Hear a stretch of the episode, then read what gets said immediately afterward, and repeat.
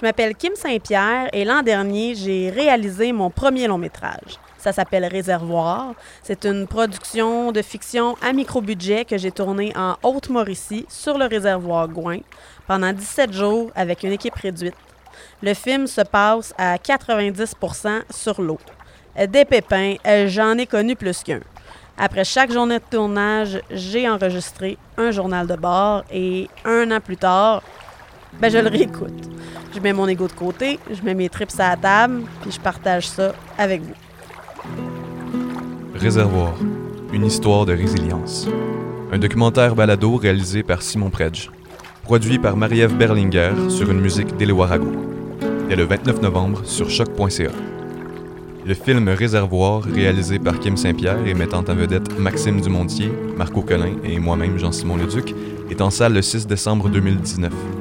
Visitez la page Facebook Réservoir le film pour découvrir les lieux et les horaires des différentes projections. Merci d'encourager le cinéma d'ici.